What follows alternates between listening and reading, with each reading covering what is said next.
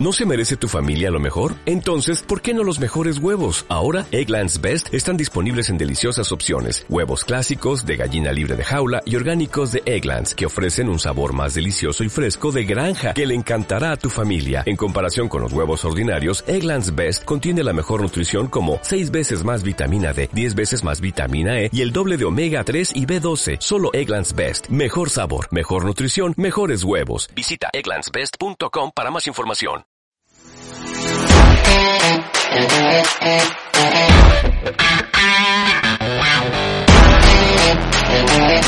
you.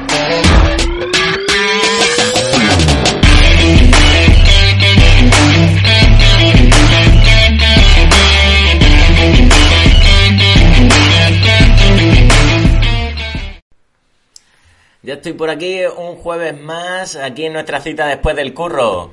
Eh, ya estamos llegando al final de lo que viene a ser la segunda temporada y no podía faltar, no podía faltar un programa especial con temática cordobesa, igual que hubo la primera temporada que empezamos con, con Patios, con Jesús Torres, con Javier Ingolen, ilustrados cordobés, Jesús Torres, autos cordobés, Automogame, editorial cordobesa, que fue un programa muy, muy, muy de aquí, de, mi ciudad, ¿no?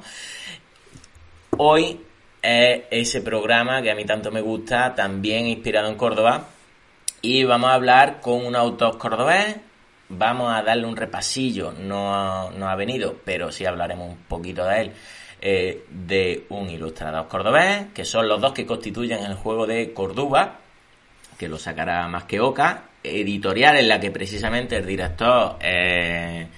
no sé qué cargo ocupa en concreto, pero es José Garrido, que también cordobés y estuvo ya en la temporada pasada.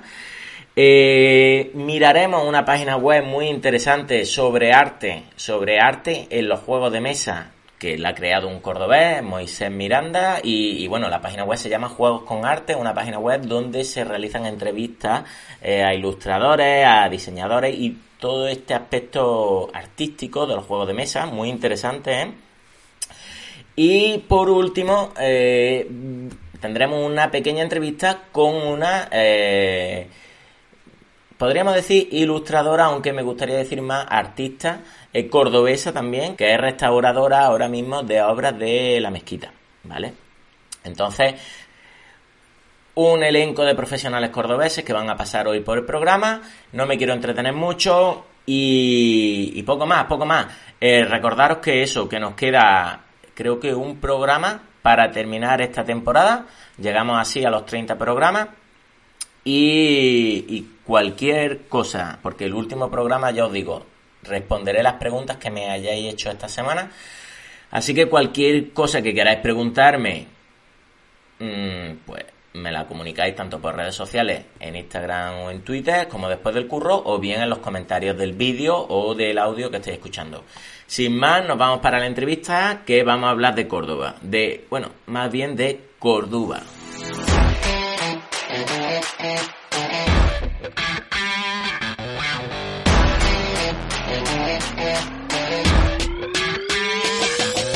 Eh, bueno, hoy tenemos por aquí a Manuel Martínez, autor de un juego muy, muy cordobés que nos remonta a los orígenes romanos de esta ciudad, eh, que no es otro que Córdoba. Eh, ¿Qué tal, Manuel? ¿Cómo estás? Muy bien, encantado de estar aquí, de poder saludarte finalmente y con muchas ganas, con muchas ganas de contarte todo lo que pueda. Perfecto, muchas gracias por venir este ratito después del curro. La verdad que eh, desde que publicaste el juego el año pasado, ya a finales del año pasado, eh, último trimestre, pues hablé contigo porque también fue lo de, coincidió con el Festival de Córdoba, no sé si era el Festival de Córdoba o Essen. Ahora mismo no. Las dos cosas. Las, dos, cosas. No se hizo el Festival de Córdoba, pero siempre van prácticamente uno detrás del otro. Entonces, más o menos por esa fecha, sí, sí. Sí, sí. Pues por el Festival de Córdoba, que lo está, estabais ya mostrándolo por Discord, me parece que era. Sí. Estabais haciendo partidas y demás pues ahí fue cuando empecé yo a hablar contigo que, bueno, somos de la misma ciudad y todavía no nos hemos puesto cara de forma personal. Este, este es el primer contacto, como quien dice. Más que verdad. pues fíjate que, mm, bueno, en aquel momento ya lo presentasteis públicamente, hicisteis algunas partidas así. Esas no, eran de testeo porque el juego ya estaba terminado mecánicamente, ¿no? Correcto. Era un poco partida, de partida completa. Presentación al público. Y, me acuerdo, tengo ahí la anécdota de que quise participar en una partida, pero yo no tenía el tabletón. Y, y decías tú, pero no te sale y no sé qué. Digo, ¿qué va, tío? Yo no me entero de cómo va esto. Y era por el dichoso tabletón que había que apuntarse y demás. Eh, fíjate, por ejemplo, eh, muchas veces cuando vienen aquí en algunos entrevistados y demás, por ejemplo, la semana pasada vinieron de, de, la, de la editorial Red Set Game, que han sacado ahora, bueno, están a punto de sacar el Kickstarter de Scarface.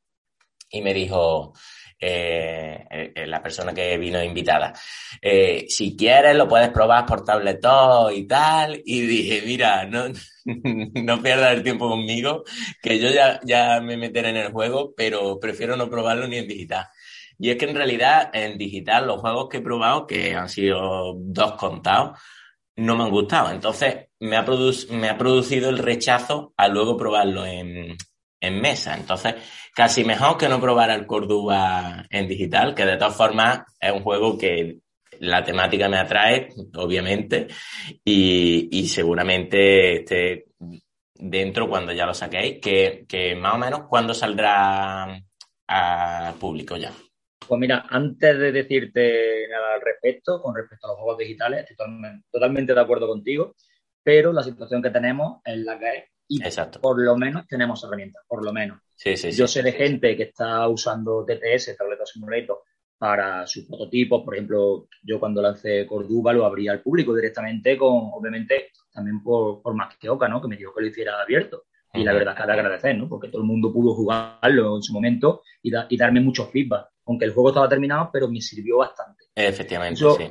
Eso por un lado. Y, pero yo tampoco soy de jugar en digital porque no, es la sensación, no es la misma. Eh, ahí está.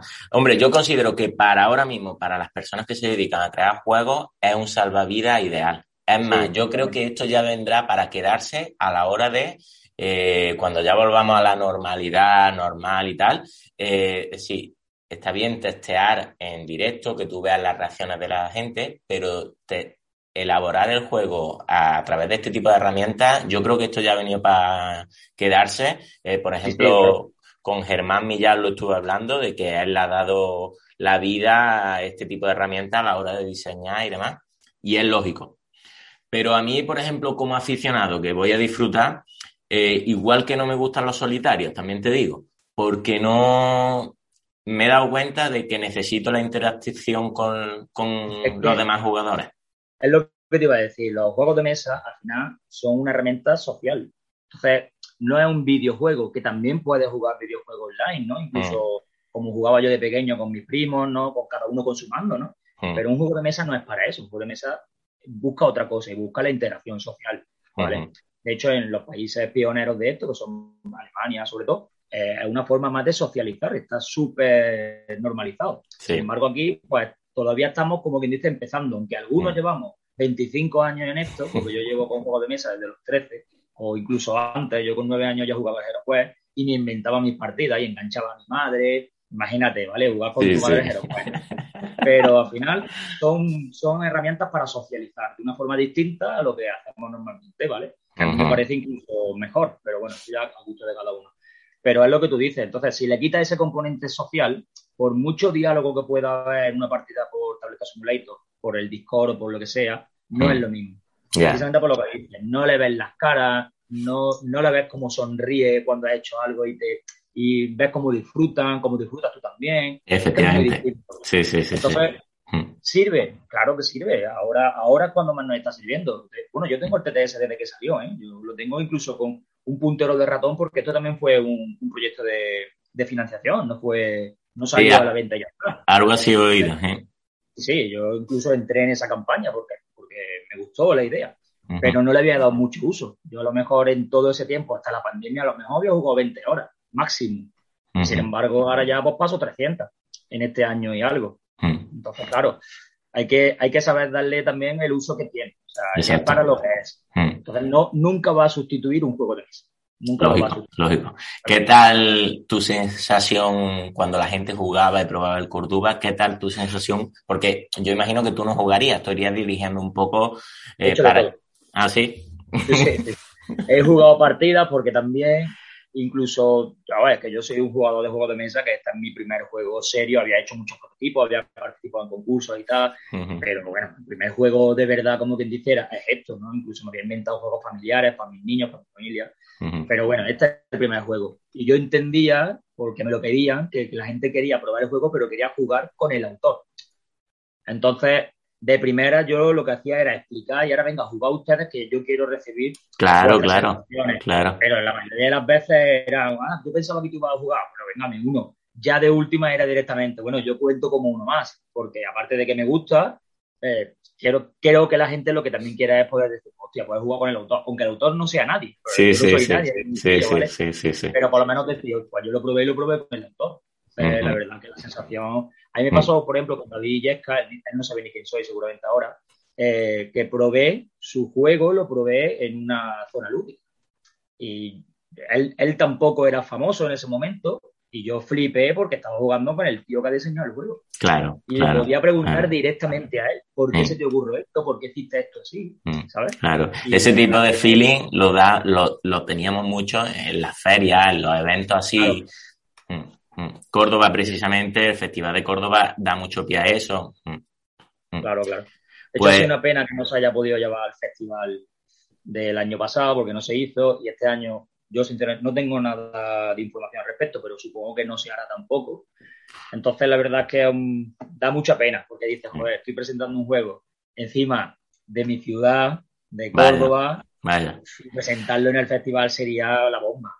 Pero, vaya, sé que claro, te va a perder la presentación, aunque eh, no descarto que cuando se vuelva a realizar un festival en, eh, de Córdoba de forma presencial, seguramente le, haría, le hará un homenaje, hombre, por ejemplo, Patios, que es otro juego cordobés que se presenta este año, también se la ha perdido.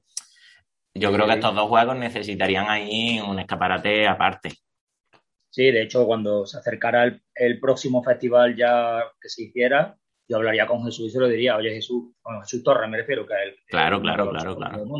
Y autor también. Oye Jesús, escúchame, que no es por darle publicidad, es que quiero hacerlo aquí porque es que es el Festival de Córdoba. Es, que es su sitio, es su sitio. Yo llevo yendo ahí, pues desde que se creó, como quien dice, y la verdad es que lo suyo hubiera sido presentarlo ahí. Me, hace más ilusión que que vaya a Essen, por ejemplo. Lógico, lógico. En, ese va a estar perdido, en ese va a haber 1.000, 1.500 juegos.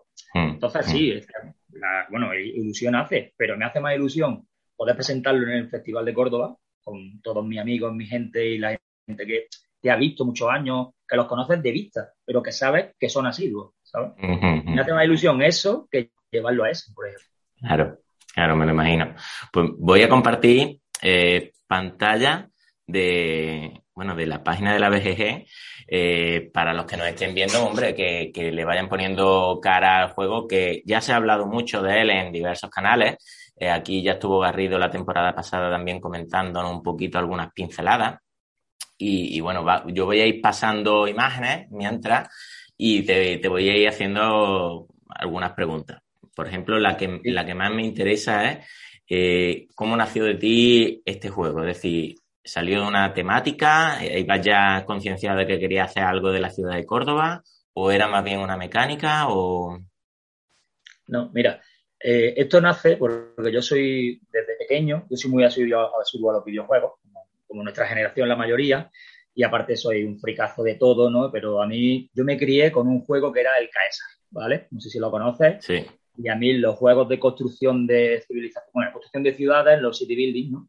Me mm. flipan. Entonces a mí el Caesar siempre ha sido un juego que me ha flipado. Después ya llegaron muchos otros, el Faraón, etcétera. Y yo siempre decía, vamos a ver, hay muchos city building ya en el mercado, pero no hay ninguno que me aporte lo que me aporta cuando juego ese videojuego.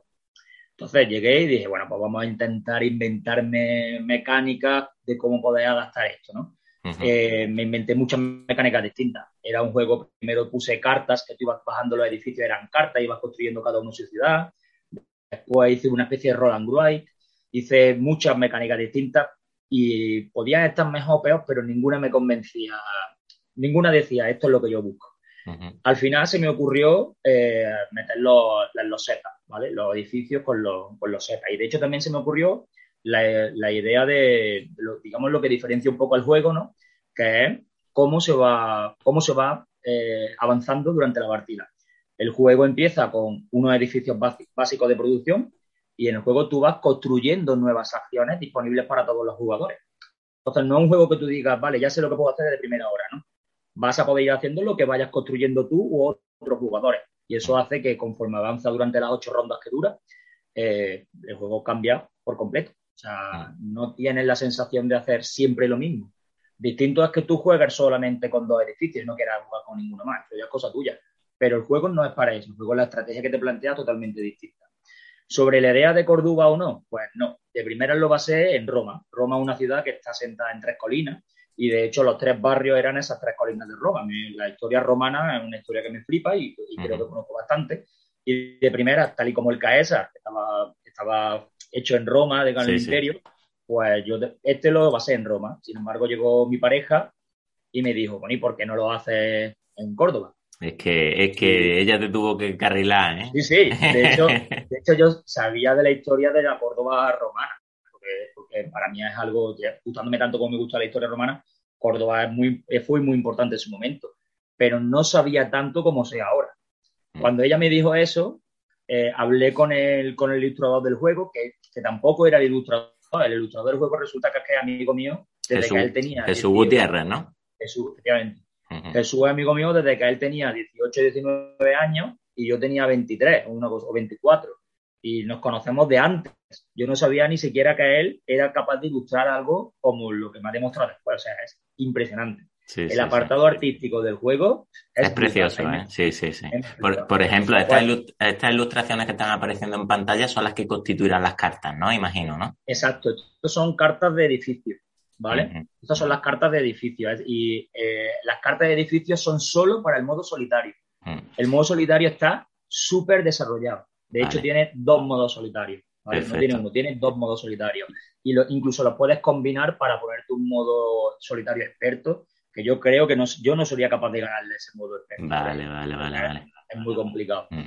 Y volviendo al tema de cómo se crea esto, hablé con Jesús, Jesús es otro enamorado de Córdoba, y, empezó a, indagar. Y, esto se lo tengo que reconocer a él. Yo empecé a leer sobre la historia de Córdoba, pero empezó a indagar sobre cuándo situar el juego. Y fue el que me dijo, oye, Córdoba tuvo una, una invasión por parte de Julio César, ¿vale? Mm. Y Mira, Mientras vas contando la historia, perdona que te interrumpa, voy a poner aquí un vídeo que va a hablar de Córdoba y mientras tú vas contando ahí eh, la historia de esa. Pues él me contó esa parte de la historia y a partir de ahí empecé a indagar mucho más y, y adaptar el juego a lo que contaba la historia, ¿vale? De hecho, los personajes que salen y tal, todos los personajes son de familia famosa romana. Eh, y después el mapa del, juego, lo que es el tablero central, es un mapa de una recreación de un mapa histórico de la Córdoba romana. Efectivamente, sí, sí, sí, sí. Eh, y de hecho, bueno, aparte de que las ilustraciones son brutales, eh, conforme llegue el juego vaya a encontrar muchas sorpresas dentro del juego. Hay un montón de sorpresas, hay un montón de referencias culturales y, y históricas a nuestra ciudad y a, lo que es la historia de, la Córdoba romana. Hmm. Y a mí la verdad es que en ese, en ese sentido me han dado una libertad también brutal por parte de la editorial y tal. Y la verdad es que, vamos, es de agradecer en todo, o sea, todo. Ese es el primer asentamiento que, hubo. Eh, efectivamente, efectivamente, sí, sí. Es que para los que nos estén escuchando, mientras eh, Manuel va hablando, se está reproduciendo un vídeo de cómo inició la Córdoba romana, un vídeo de, arqueología que he encontrado por ahí, y representa muy bien el, asentamiento real romano y de ahí se han sacado los planos para establecer el tablero de juego, ¿verdad? Exacto, sí, sí, sí, tal cual, tal cual. De hecho, eh, el tablero del juego es súper fiel, eh, incluso hasta en la situación de los, monumentos. Tú en el juego llega hay un momento en el que tú puedes construir hasta seis monumentos históricos de nuestra ciudad, seis monumentos reales. Eh, algunos como algunos por ejemplo como el puente romano ¿no? que sigue estando todavía bueno estando ya es transitable y es de los mayores puentes romanos que todavía quedan que, se, pueden que se pueden transitar y todo eso es gracias a la labor de Jesús o sea, es impresionante. Lo que se ha documentado para, llevar a cabo esto es brutal, pero no, solamente ya en historia, sino en la forma de vestir, eh, todo, todo. Eh, es verdad que nos han puesto siempre una pega a la gente que conoce la historia de Roma, y es que la familia romana muchos de los personajes llevan barba. Y los romanos, la barba la veían como, Sucia. Sí, la veían como algo sucio, ¿vale? Entonces, mm. es verdad que muchos aparecemos con barba. De hecho, yo aparezco en una, ilustración y aparezco con, la barbilla esa que tengo, ¿no? Mm. ¿Qué es lo que ocurre? Nosotros, para ilustrar los personajes, Jesús decidió que hacer un homenaje a los amigos y nos pidió fotos a muchos amigos. ¿Qué pasa? Que la mayoría tenemos barba. Entonces, si intenta limpiar la barba, las facciones ya no son las mismas, es muy complicado. Entonces, los personajes que ha creado él, que no son fotos de nadie, esos no llevan barba, ¿vale? Y creo que incluso se diferencia bastante de los que son creados por Jesús directamente a los que son fotografías, entre comillas, adaptadas a su estilo, tan particular de, pintura, ¿no? ¿Qué pasa? Que los, modelos tenemos barba. Entonces los modelos, los modelos le hemos hecho que nos ponga con barba. Pero sabemos perfectamente que efectivamente los romanos la barba no, no era algo que usasen. Sí. No era algo que usasen. Es la única pega que nos han puesto así un, un poquillo. Entonces, eh, repasando un poco eh, con respecto al juego, eh, nos vamos a encontrar eso, que vamos a reconstruir la ciudad de Córdoba. en, has dicho en ocho rondas, mm, pero había oído yo por ahí que eran como en tres etapas, ¿no? ¿Es, correcto eso? Sí, sí, sí, son tres décadas. Eso, tres décadas, sí, sí, Son tres décadas y cada década está dividida, la primera y la segunda, en tres rondas y la tercera década solo tiene dos rondas para, digamos, cumplir objetivos, como bien dice, ¿no? Vale. El juego tiene un componente que yo, quizá en Kailus, yo no he jugado nunca al Kailus, pero por lo que he escuchado, eh, en el Kailus tú vas construyendo una, serie de edificios que son los que están disponibles, digamos, ¿no? Pues esto es similar y tengo que reconocer que no he jugado al Kailus a pesar de que seguramente sea un juegazo, como todo el mundo dice, ¿no? Pero en esto, pues quizás se parezca. Tú vas construyendo edificios. Esos edificios, tú los construyes, y te dan un beneficio inmediato que se, refleja en el prestigio de, tu familia en ese barrio donde has construido, pero a partir de ahí ese, ese edificio está disponible para todo el mundo. Entonces, esa acción que otorga ese edificio concreto la puede usar quien quiera. ¿Ok? Entonces, a partir de ahí, tú vas reconstruyendo la ciudad. La ciudad tiene tres barrios. Era el barrio, digamos, patricio, que es donde estaría hoy en día el centro de Córdoba, como quien dice, ¿no? El barrio plebeyo, que es más la zona de la mezquita, está más por esa zona. Y después tenía el Parserborum, que era el barrio esclavo, que estaba a las afueras de las murallas, ¿vale? Porque Roma hay que reconocer que tenía esclavos. Entonces, aunque ahora eh, el tema sea un poco para cogerlo con pinzas, ¿no? Y hablar de eso, pues quizá moleste a alguien, pero en esa época los romanos usaban la esclavitud. Sí, sí, sí eso en el juego tiene que estar representado. Mm, mm. Entonces, claro, eh, mm. el barrio esclavo está a las afueras de la ciudad y también puedes construir infraestructura en ese barrio, y ganar prestigio en ese barrio. Y esa imagen que hay ahora. Eso, eso. La he pausado precisamente por eso, porque es que es tal cual el tablero. Es el tablero del juego. Efectivamente. Y Efectivamente. Y para aquellos que conozcan la ciudad, eh, bueno, aquí aparece el puente romano este anfiteatro es lo que hoy en día es el Museo Arqueológico. Correcto. Eh, y es más, como curiosidad, aquí en el, Circo Romano es donde creo, creo que es donde se sitúa el corte inglés, que es donde estaba la antigua Plaza de Toros. Y... Puede, ser, sí, sí, sí. Mm. Puede ser que sea esa zona. Aquí es donde tenemos eh, este, este el, ¿cómo sería? El mausoleo. Esto es lo que ahora mismo es el ayuntamiento. Eh, no, el, ayuntamiento es el que está justo a tu izquierda. Ah, este de aquí. Vale, vale, vale, vale. Sí, sí. Y de hecho, a, la derecha vemos, vemos el gran circo. Exacto, sí, sí. Con esa terraza, eso, eso era el templo imperatoria que se llama. Ese templo que ve ahí junto al, circo era el templo imperatoria, que era donde se, se, rendía culto a los emperadores. Los emperadores llegó un momento en que el imperio los diviniza, ¿vale? Y ahí se les rindió culto. Eh, Córdoba es una de las pocas ciudades romanas que contó con dos circos romanos no a la vez, ¿vale? De hecho, desmontaron uno para construir el otro. Pero era de las pocas ciudades que ha tenido dos circos romanos. Y ese circo romano que se ve ahí, eh, ahora eh, quedaría emplazado aproximadamente debajo de lo que sería Ollería y toda esa zona. Sí, sí, tirando, saliendo para Avenida Barcelona. Más para arriba, sí, sí, sí ya más para arriba. Pues bueno, es decir, la documentación eh, la vamos a anotar en, en, el de este, en el, propio juego. Voy a quitar ya el vídeo. Eh, mira, y me voy a ir a la página web de Más que Oca, donde vamos a ver algunas de las imágenes de los edificios, que es sobre lo que yo te quería preguntar. Eh, ah, bueno, sobre la fecha de publicación, aquí aparece en la página web el tercer trimestre, más o menos supongo que para después de verano posiblemente, ¿no? Correcto. De hecho, mira, eh, esto es, digamos, sería como exclusiva, ¿no? pues no, yo no salí todavía en muchos medios, entonces el domingo, este domingo, me pasaron archivos finales para que yo los corrigiera. ¿vale? Entonces, ya he pasado mi corrección a esos archivos finales, yo me he basado sobre todo en ver que las reglas del juego se cumplen en todo, ¿vale? Que, por ejemplo, una loseta de edificio no tenga un coste equivocado, por ejemplo. Sí, sí, sí. Claro, he revisado incluso eh, todo, el, todo el texto de las cartas, etcétera, para que incluso coma y cosas así, pues que, que no haya errores. Aún así, ese es mi filtro. Ahora, ese filtro pasa a otro revisor de más que Oca. ¿vale? Con todas mis anotaciones.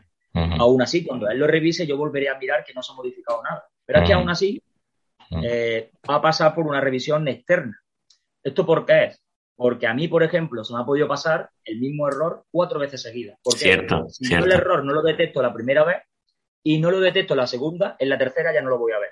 Porque ya ese párrafo lo miro tantas veces que mi vista se va a otra cosa. Y es muy difícil ver un error que no has visto en las dos ocasiones anteriores. Entonces, esto va a pasar a una revisión externa. Una vez que tengamos toda esa revisión hecha, eh, que los archivos finales se manden a imprenta, nos manden una copia de prototipo avanzada que se llama, para ver nosotros colores, calidades, eh, posibles erratas que se vean ya con el juego físico. Mm. Si esa copia de prototipo avanzada está ok, directamente se le da a imprimir y listo. Eh, mira, aquí aparece en la imagen esta lo que sí que sería el tablero del juego y con, los espacios para que nosotros vayamos colocando esos edificios que tienen así un poco de forma de Tetris, ¿verdad? Sí, de hecho, eso está calculado de, de cierta manera para que el juego vaya avanzando como yo busqué que avanzase. Si os dais cuenta, el barrio de la derecha, que sería el Parserborum, el barrio de los esclavos que está a las afueras de las murallas, ese barrio tiene unas formas interiores, unas calles interiores como muy desorganizadas, ¿no? Tiene muchas formas extrañas. ¿Por qué? Porque precisamente es un barrio que no tiene la organización romana, ¿vale? Entonces ahí tú vas ahí colocando edificios en el tablero, ¿vale? Con, bueno, son los setas con formas, pues eso, típico, tipo Tetris, ¿no? La típica T, una L, una barra, etc. Entonces tú vas a ir colocando y a la hora que, que tú vayas colocando, también va, a ir llegando población nueva a la ciudad. Eso es una cosa muy importante en el juego.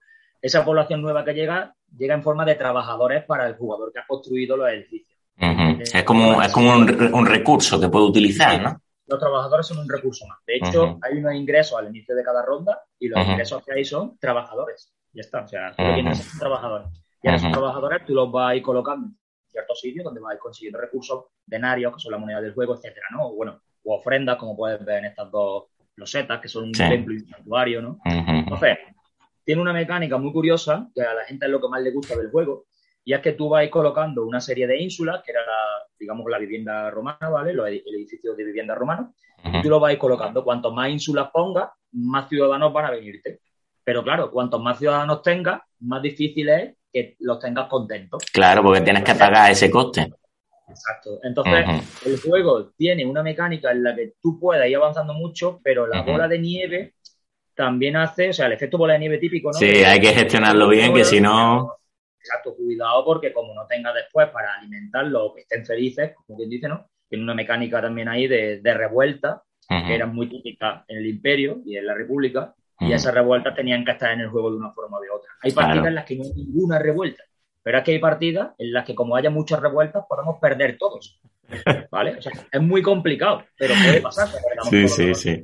Es un poco, eso, eso también me recuerda a mí al, al Dunning de Parper. Que, tienes, que, gestionar muy bien el imperio y la satisfacción del pueblo con el alimento, porque si no, el primero que cae es el César. Sí, además que es así. Sí, sí, sí, sí. Aquí en esta imagen aparece eh, lo que sería la ciudad derruida, aparece ahí el Coliseo, que luego supongo yo que completaremos con el con el, mm, con el circo correcto, ¿no? Con ya el edificio de forma correcta. Esos cinco huecos que ves ahí con un borde en un dorado bastante mm. grueso, un borde grueso, esos cinco sitios que ves son cinco de los monumentos. Hay uno más que está arriba del tablero, que no sé si se verá en esta, efectivamente arriba a la derecha, hmm. exacto, que sería el agua Augusta, ¿vale? Que es el primer acueducto que se construyó porque la ciudad, eh, el agua que tenía era de acuífero y poco más. Y hmm. ese es el primero que se construye en época ya del primer emperador, que es cuando se sitúa eh, la época del juego. Y esos son los seis monumentos que se pueden construir. Son seis monumentos reales de la época de, de la época imperial, ¿vale? Y claro, cuando tú construyes, lo que colocas ahí en la loseta ya con el edificio terminado. ¿Vale? Es un juego muy vistoso, muy bonito. En mesa queda. Fíjate que yo lo que tengo es el prototipo, el prototipo que me he creado yo y, en mesa queda espectacular. Me flipa en mesa. O sea, que queda súper bonito porque es que las ilustraciones de Jesús son muy buenas. A mí me gusta muchísimo. Aquí, aquí aparecen en la imagen los seis monumentos que podremos construir. Y una cosa que no veo es, ¿el tablero de jugador habrá o, eso no? Sí, cada, ah. cada, cada, jugador tiene su propio tablero. ¿no? Ah, este supongo, ¿no? Vale, vale. Lo que pasa es que esta es la parte, eh, son tableros de, doble capa, ¿vale? Tienen la, parte esta troquelada para que tú vayas poniendo las cosas. Perfecto. Pues eso es un detalle, ¿eh? Claro, entonces mm. todos los huecos que ves que están con un borde en rojo es mm. porque debajo llevan la otra capa, ¿vale? Entonces, claro, tú ahí ves una línea que están blancas, pero ahí no, en realidad no son blancas, sino que, por ejemplo, el, el marcador de trabajadores ahí lleva un nivel de trabajadores que va de 1 a 10, para que tú vayas moviendo tu cuadrito, tu cubito, claro, claro. sepas cuántos trabajadores ingresas cada ronda. Las ínsulas, la parte de abajo, también hay unas ilustraciones debajo que te dice qué te aporta cada ínsula que pones, ya sea más población o un poco de bienestar o lo que sea. Y después los de la izquierda son los huecos para colocar seis, seis trabajadores especialistas que se llaman, que pues tu líder militar, tu líder religioso. cultura. Claro, son seis trabajadores eh, cada uno de un color, que tienen una función bastante importante en el juego. Pero son especialistas que puedes ir desbloqueando durante la partida. Para compararlo con algo, entre comillas, sería como el Terra Mística. Tú vas colocando cosas en el tablero y eso te va reportando una, serie de beneficios. Sí, eh, bueno, aquí vemos algunas de las ilustraciones y para hablar precisamente de las ilustraciones, ah, bueno, mira, ya que has comentado antes lo de mm, no sé si, lo he cerrado, no. Aquí, las imágenes de vosotros, de, los colegas, por así ah, decirlo, en las cartas. E, este supongo que eres tú, ¿no? Ese soy yo, ese soy yo, correcto. Mm. Y estos pues serán amigos vuestros, ¿no? Sí, de hecho el de la izquierda es Joaquín, un gran, grandísimo amigo mío, y de Jesús también, somos muy amigos los tres. Y la derecha es una amiga de Jesús, supongo, porque no, no es amiga mía, entonces no sé, no sé quién fue la modelo, o lo mismo es inventada por ahí, que no lo sé. Y, y, para, hombre, para hablar también un poquito, de, no, no he llamado hoy a Jesús ni me he puesto en contacto con él, pero eh, quería aprovechar, bueno, porque le hicieron una entrevista en, en, en, la página web de Juegos con Arte, que es un blog de, dedicado sobre todo a ilustradores y diseñadores, que es muy interesante. publica entrevistas semanalmente, creo con dos o tres. Y, le hicieron una entrevista y aquí comenta, bueno, aquí le ponemos cara ya a Jesús, que es el ilustrador de Córdoba, y comenta eso, pues un poco eh, sus pasos en el tema de ilustración, sus trabajos, y aquí hace un poquito la mención a Córdoba de que fue un trabajo, por aquí lo dice, que dice que la experiencia ha sido muy grata, dice más larga de la que yo me pensaba. Y, te quería preguntar si mm, el trabajo del ilustrador, eh, con respecto al tuyo, que es el diseño, eh, ¿iba parejo o mm, tú primero elaboras y luego ya la editorial se encarga de darle las instrucciones y demás? ¿Sabes qué pasa? Que como era mi primer juego y yo no lo mandé a ninguna editorial directamente, o sea, yo es que hablé con, con Garrido porque, porque también es de Córdoba, hablé con él porque nos conocemos de hace un tiempo y, que incluso, vamos, que somos del mismo grupo de juegos, pero vamos, yo no fui con intención de decirle, te enseño este juego porque quiero que me lo saques. Yo le dije, oye, José, tengo un juego en mi casa, he hecho un prototipo, tengo yo un prototipo fabricado, ¿quieres que me pase, quedamos un día y lo juegas? A ver qué te parece. Y llegamos a, a su casa y antes de terminar la primera ronda del juego, estaba de pie, mirándolo todo y estaba diciendo, qué pepino, qué pepino esto pero, sacarlo. Pero entonces el prototipo ya estaba ilustrado así. No, no, es que es ah. eso. Yo como, como conozco a Jesús de hace muchísimo tiempo y ya En, yo en un prototipo anterior con, un amigo mío, eh, yo le, pedí en su momento, le dije, oye, hazme, algunas ilustraciones, tío, no sé qué. Desde ese momento, ese prototipo al final no llegó a buen puerto. Bueno, no se hizo nada con él, vamos. Se fabricó, pero no, no lo lleva a ningún sitio. Y como él se quedó ahí con ese gusanillo, desde el momento en que le dije que estaba diseñando el juego, él me dijo, lo ilustro yo. O sea, no, yo no tuve opción directamente. Pues lo ilustro yo y dije, vale, lo ilustras tú porque haré una máquina. De hecho, es más, ni siquiera me dijo lo ilustro yo. Yo le dije de qué iba y de buena primera empezó a mandarme por correo un montón de ilustraciones y no me dio opción ninguna. O sea, que yo no, yo no quise ver otro ilustrador. O sea, es que con lo que me mandaba, yo estaba flipando. Estaba flipando, era brutal. Es más, en el proyecto en el que estoy ahora, eh, simplemente le mandé un WhatsApp. Oye, Jesús, escúchame, se me ha ocurrido esta idea, tal, no sé qué. Y por la tarde tenía tres ilustraciones en mi WhatsApp. O sea, se había puesto como un loco a hacerme ilustraciones para mandarme ya cositas. Entonces, para mí, para mis juegos, yo ya tengo ilustrador siempre. tengo que ver a otro, porque es que hay que decirle, Jesús, quiero hacer esto, se me ha ocurrido esto, y automáticamente me manda un montón de ilustraciones, ideas, bocetos, y la verdad es que trabajar con Jesús es una pasada. Y, bueno, nervios o estrés o algo que tengas así. Nervios no, porque en realidad mi trabajo ya, aparte de que mi trabajo lo terminé hace mucho tiempo, porque cuando yo le llevé el, prototipo a José, mm. él, lo que más le convenció fue que el juego estaba hecho. O sea, normalmente es cuando recibe, ya él recibe muchos prototipos, ¿vale? Muchísimos, ideas de juego y tal. Él recibe una idea con algunos, algunas cositas, ¿no? Pero después sobre eso hay que meter mucha tijera, ¿vale? Ya sea para añadir o para quitar cosas. Sin embargo, a él terminamos la partida de Córdoba y dijo, tío, es que esto no es un prototipo, es que esto es un juego, lo que pasa es que lo has hecho tú en tu casa. Y a raíz de ahí, el juego sufrió modificaciones, pero modificaciones sobre todo estéticas y de ajustes eh, simplemente para compensar, pero las mecánicas son exactamente las mismas. no hemos metido ninguna mecánica nueva ni hemos quitado ninguna mecánica al juego. O sea, es que el juego estaba, estaba hecho, como quien dice. Oye, te quería preguntar, así como anécdota, ¿eh, ¿Córdoba con B o con V? Porque me, parece que la habéis cambiado ya, ¿no? Empezó con V, ¿no? Que era más... No, no, Córdoba, siempre se escribe con B. Ah, es la U, es la, la, la, ah, la U, la que... Vale, la que representa... La, que, la que podría ponerse con V, pero Córdoba siempre se escribe con B, ¿vale? ¿Por qué al final se ha quedado Córdoba con una U? Aunque en la caja del juego aparece una V, ¿vale? Que no sé si finalmente se cambiará o no. yo espero que no, yo espero que no. La verdad es que no lo sé. Pero incluso en el grupo de testeo, con, bueno, con muchos de nuestros amigos y tal, por el grupo de WhatsApp, pues ahí hubo un debate enorme, que en realidad no hubo debate, era todos querían Córdoba con una V en vez de una U, pero eh, José decía que no, que era con una U en vez de con una V. A ver, yo lo entiendo, ya simplemente a niveles de marketing, cuando tú estás buscando, tú piensas Córdoba y a ti no se te ocurre poner una, una, v, Cierto, De hecho, lo que se te ocurre es poner la B con V. Exacto, exacto. Y, a, lo mm. mejor tú estás buscando el juego y no lo encuentras, porque el buscador, pues no, digamos que no asocia eso. Bien, bien, bien, bien. Me, parece, me parece una opción para salvar y esa. Eh, sí, sí, sí ellos cuando empezaron a hablar del juego ya en alguna, en alguna plataforma, claro, dijo, la gente ha empezado a buscar el juego y claro, ellos pueden mirar en, su página web qué búsqueda han tenido, o sea, qué búsqueda ha habido. Y había un, lío ahí brutal con, el nombre. Con B, con V, con, V, con... Claro, claro, Vamos a ponerlo así. A ver, a mí me hubiera gustado que se quedase la V como una U, pero no. no, no, pero. Tampoco pasa nada, vaya. Da igual, da igual, que, que te hagan una edición a ti aparte, pero que, pero que el producto tiene que estar, eso es muy importante, el posicionamiento, ahí, ahí acepto y, y, lo, y lo entiendo, lo entiendo, es lógico.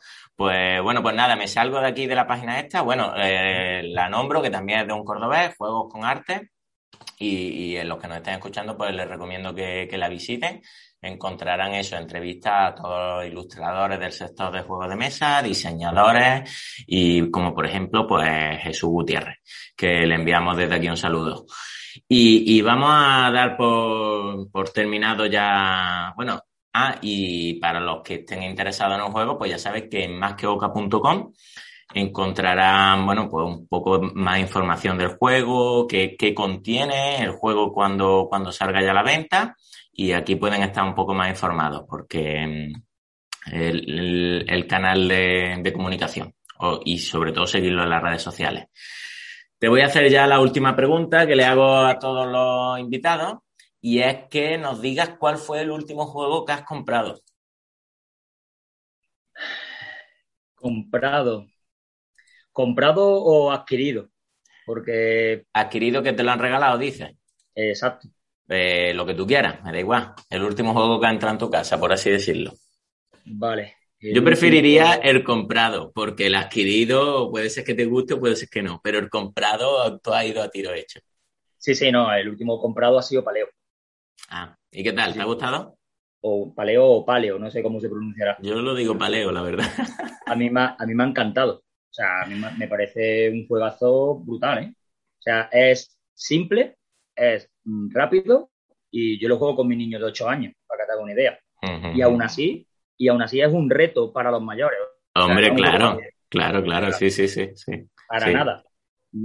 No tiene efecto líder, a pesar de ser cooperativo, no tiene el efecto líder que mucha gente pues, le echa para atrás, ¿no? Sí, sí. Y sí, te pueden ayudar un poco, que es lo que hago yo con mi nene, sobre todo, ¿no? Eh, Oye, Leo, ¿qué estamos buscando? ¿Madera o comida? Pues venga, ¿a dónde deberías ir? Entonces, le ayudas un pelín, pero es que tiene 8 años.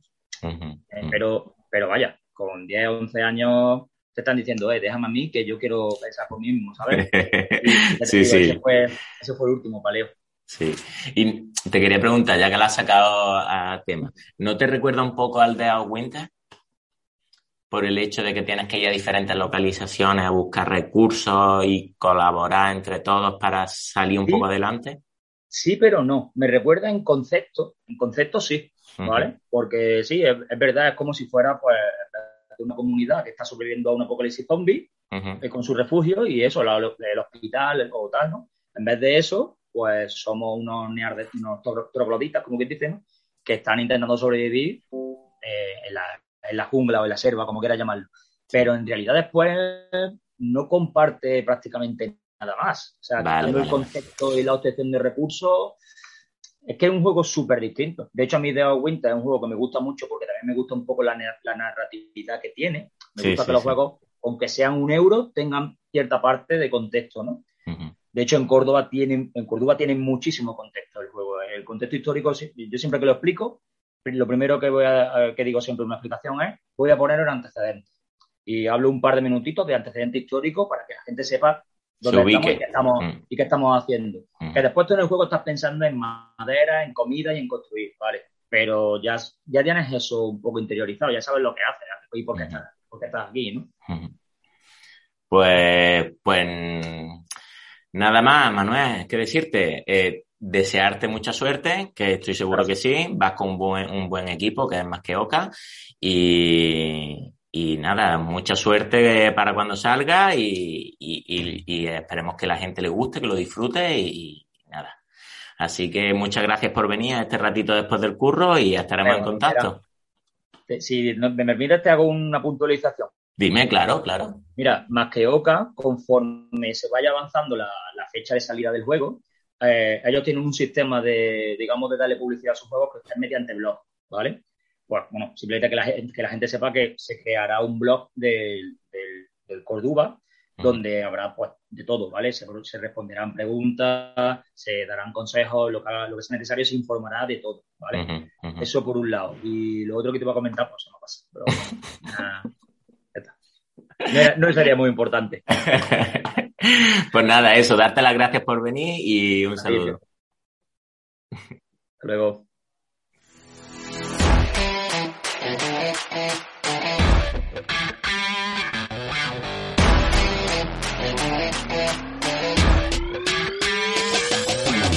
Y tenemos delante de nosotros ya en cámara eh, una cordobesa que es restauradora de la mezquita, de, nuestra, de nuestro principal monumento. Se llama Marina Tejedor. Encantado, Marina. Muchas gracias por venir aquí a este ratito después del curro. Muchas gracias, Javier. Encantada yo también de estar aquí. ¿Qué tal todo? ¿Cómo va? Muy bien, muy bien.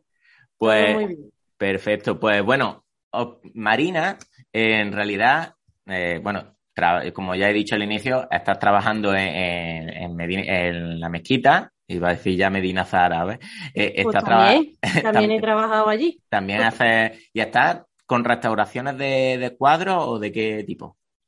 Yo sobre todo trabajo bienes inmuebles. En este caso eh, trabajo con una empresa muy ligada a la Mezquita Catedral de Córdoba y sobre todo en bienes inmuebles, digo capilla, bien piedra, trabajo eh, sobre metal también. Hemos restaurado recientemente una capilla bastante interesante que ya, ya cuando se pueda, cuando se pueda inauguraremos, ojalá. Y, bien, eh, sobre todo eso, sobre todo piedra, material arqueológico, pintura mural, y todo. Llevo ya casi 20 años 20 años en la profesión. Te tienes que conocer ya todos los entresijos de la mezquita, entonces. Y, bueno, ¿y lo que queda? Sí, ya. Mucho, mucho. Sí, y la de pasajes. Un, lujazo, un lujazo, y, exacto, es lo que te iba a decir. la de pasajes que conocerás tú, que no están abiertos a, las visitas.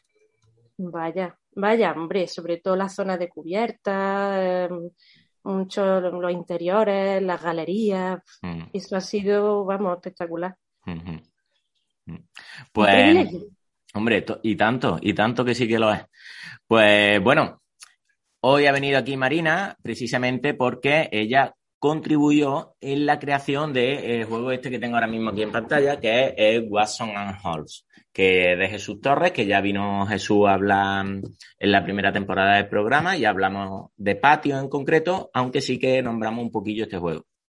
Es un juego de deducción de casos y bueno, fue el primer juego de la editorial Ludonova, que es una editorial cordobesa, y Marina intervino en la creación del prototipo. Eh, tú interviniste sobre todo a nivel de ilustración, ¿verdad? Yo fui, sí, a nivel de ilustración, claro, eh, creando los primeros bocetos, las dándole forma a las primeras escenas, un poco trabajando con ellos eh, ese, ese prototipo, pero vaya, eh, como siempre, todo ha sido una prueba, un intento de ver cómo funcionaba, ¿no? Eh, esto, es, esto es normal dentro del proceso creativo, tanto a nivel eh, artístico como a nivel del propio juego, ¿no? Mm. Entonces, hay, había, hay confianza, había confianza, tengo amistad con, con la gente de Ludonova y, nosotros íbamos con mucha comunicación, pues trabajando desde el principio. Vamos, Mm, mm, eh, finalmente pues, la ilustración la ilustración se ha trabajado sobre otro tipo de técnica que yo ya no, no manejaba pero bueno ahí quedó ahí quedó un poco mi, sí, tu granito, ah, exacto, tu granito de arena, claro, claro. Una, una de las cosas que decimos siempre aquí en el podcast, cuando, sobre todo cuando hablamos de la creación de un nuevo juego y demás, es, que un prototipo al final tiene que estar, mm, sea atractivo a la vista, y ahí la labor tuya en ese caso, porque si a lo mejor muy, muy, muy simple, no llega de todo a convencer al público y a lo mejor pues no llega ni a publicarse siquiera. Es que eso es fundamental mm. y es verdad y por eso entiendo que, que, al, bueno, que a la editorial, a quien edita el juego, pues le, le preocupe poder llegar a, esos niveles de exigencia en cuanto a color, textura, diseño, dibujo. Entonces, mm. eh, yo, yo en ese aspecto tengo un límite porque yo no manejo tecnología, no, no manejo tabletas de color. Eh, soy una licencia en Bellas Artes de, de, la escuela de hace 20 años, o sea que imagínate. y me he quedado, ya te digo, me he quedado muy obsoleta, entonces pues mm. dibujo todo lo que tú quieras, eh, porque fue el, el, primigenio fue así, a base de dibujo, de tinta china, en fin, y, probando y probando, pero claro, ya después cuando se quiso meter color, eh, profundidad, más detalle y demás, con otro tipo de, de textura, de, ya te digo, a, otros niveles, pues yo ya ahí no pude continuar. Claro, claro. No podía ofrecerle ese, ese, ese trabajo. Pero bueno, eh, eh, fue el paso necesario para eso, para que el juego pues ya cogiera la forma, ya cogiera la visión y, la empresa, pues Ludonova en este caso, pues decidiera ir adelante. Ya ves tú, su primer juego siempre, cuando uno al final arranca, siempre es lo más difícil. Intenta hacer las cosas bien y la verdad que Ludonova lo está haciendo muy bien. Para mí es una de las mejores editoriales que tenemos en España. No solo porque es cordobesa, que también, que también pero, pero hace las cosas muy bien y sobre todo apuesta mucho por la creación propia, que otras editoriales lo que hacen es traer juegos del extranjero, los, les meten el idioma del castellano y fuera. Y luego no, ellos además llevan un, llevan ya unos años, bueno, llevan ya un tiempo em, empezando ya desde cero, ¿no? A crear, ¿no? Y ahora están mm. sacando muchas de juegos de línea de juego familiar. Mm. Eh, sí, sí, porque Watson and Holmes pues, tiene una dificultad. y empezaron con ese tipo de juegos, pero ahora están creando una línea como más familiar. Sí. Eh, para a partir de 10 años, 8, 10 años, ¿no? Mm, y esa, esa es su, su, su trabajo ahora. Sí, la verdad. Su apuesta de ahora, sí. Además trabajan con... A mí me gusta también que trabajen con gente a nivel local, ¿no? Mm. Aunque conmigo aquí, pues, fueron los comienzos y había confianza y, y me conocían a mí, entonces tiraron de mí, es lo normal. Sí, sí, sí. Pero luego, pues, los especialistas con los que han contado después son también de aquí, de Córdoba. Sí, muchas, en muchas ocasiones sí. Y una cosa buena que tienen es que eh, no se cierran a la hora de contar con profesionales internacionales, que eso también te abre muchas puertas, sobre todo en el mercado eh, de fuera, claro está. Sí. Y tienen muchos juegos de creación eh, de eso, de autores incluso famosos ya de por sí, que, que, está bien eso, que un, un autor ya con renombre mm. eh, se quiera involucrar en un proyecto de una, de una editorial española. Eso está, eso dice mucho. Dice de, progreso que tiene. Pues, pues eh, bueno, cuando a ti te plasman el juego y demás, eh, pues tú en realidad la mecánica, tú no tenías ni idea de cómo iba a ir el juego. A ti te dirían, eso, eso es súper, súper curioso. Uy, y además ahora que lo dices, también estuve haciendo otro, otro bocetillo, otro bocetillo, me pidieron una vez que le hiciera un bocetillo para otro juego del que yo no podía saber nada. Claro. Y, fundamentalmente de este de Watson and Hall, que, que, está basado en, descubrir eh, el caso, sí, resolver los casos y las pistas que te llevaban a, a descubrir quién era el asesino, dónde, con todo, ese tipo de movidas, ¿no? Sí, sí. A mí me planteaban escenas rarísimas, claro, eh, pues, pues no sé, pues ahora necesito que me haga un, espacio en un salón con un, un, piano que, tenga que, tiene que, que, tener una serie de elementos encima, o sea, cosas a lo mejor un poco que no, que no tienen que podría ser una escena, te dicen, una escena de una familia burguesa celebrando una fiesta en su casa. No, es que tiene que haber una serie de elementos allí y además tienen que tener un tamaño, una, un ángulo de visión, ¿sabes? O sea, yo, yo fue una de las cosas más curiosas con la que con, la que, trabajado eh, A, nivel artístico, hasta, ese nivel de detalle y de, y de, y de plasmar lo que yo quiero tienes que plasmar esto. Pero ¿cuál es el No, no lo puedo contar. Quiero que se vea esto así, mm, con esta perspectiva y con esta luz. Claro, claro, claro. Bueno, pues eh, nada, queríamos eso, eh, mostrarle tu caso a, los oyentes para que sepan que en los juegos publicados intervienen otro tipo de eh, profesionales, por ejemplo, en tu caso, que fuiste ilustradora de prototipo, que en muchas, en muchas ocasiones pues se da ese tipo de circunstancias. Y que aquellos que ilustren un prototipo, que no se frustren, si, frustren si una editorial les dice esto no es lo que nos encaja, porque eso ocurre en la gran mayoría de los casos, que incluso los autores, que muchos autores que dicen, pues yo me he inventado un juego de barcos piratas y tiene esta mecánica. Y lo presenta a una editorial y la editorial les puede decir, me gusta, lo vamos a comprar, pero no vais de barcos piratas, vais de, yo qué sé, de barcos de pesca o de, yo qué sé, otra historia, a lo mejor que no tiene nada que ver, de, de sembrar patatas. Pues, claro, cosas muy, muy dispares. Entonces, eh, que, que ahí el autor el que puede decir, pues acepto esas condiciones o no quiero que tome esos derroteros mi juego, no, no, no estoy por la labor de que haya patatas, que yo quiero piratas y, y, demás. Pues a los ilustradores les va a ocurrir del estilo. Entonces, habrá ilustradores que pongan ese esfuerzo en ilustrar un prototipo y que luego las cosas no salen. Hombre, sinceramente, para mí hombre, para mí lo más importante de, aquello y lo que me, hacía mucha, muchísima ilusión era poder ver al final reproducido así. Ya ves tú, si yo tampoco, porque a nivel económico tampoco me sacaba de pobre, una cosa que, tampoco yo estaba, estaba en ella empezando, yo también era, eh, era un proyecto ilusionante, yo pues tampoco quise eh, mm, sangrar a nadie, ¿no? las cosas como son, las cosas como son.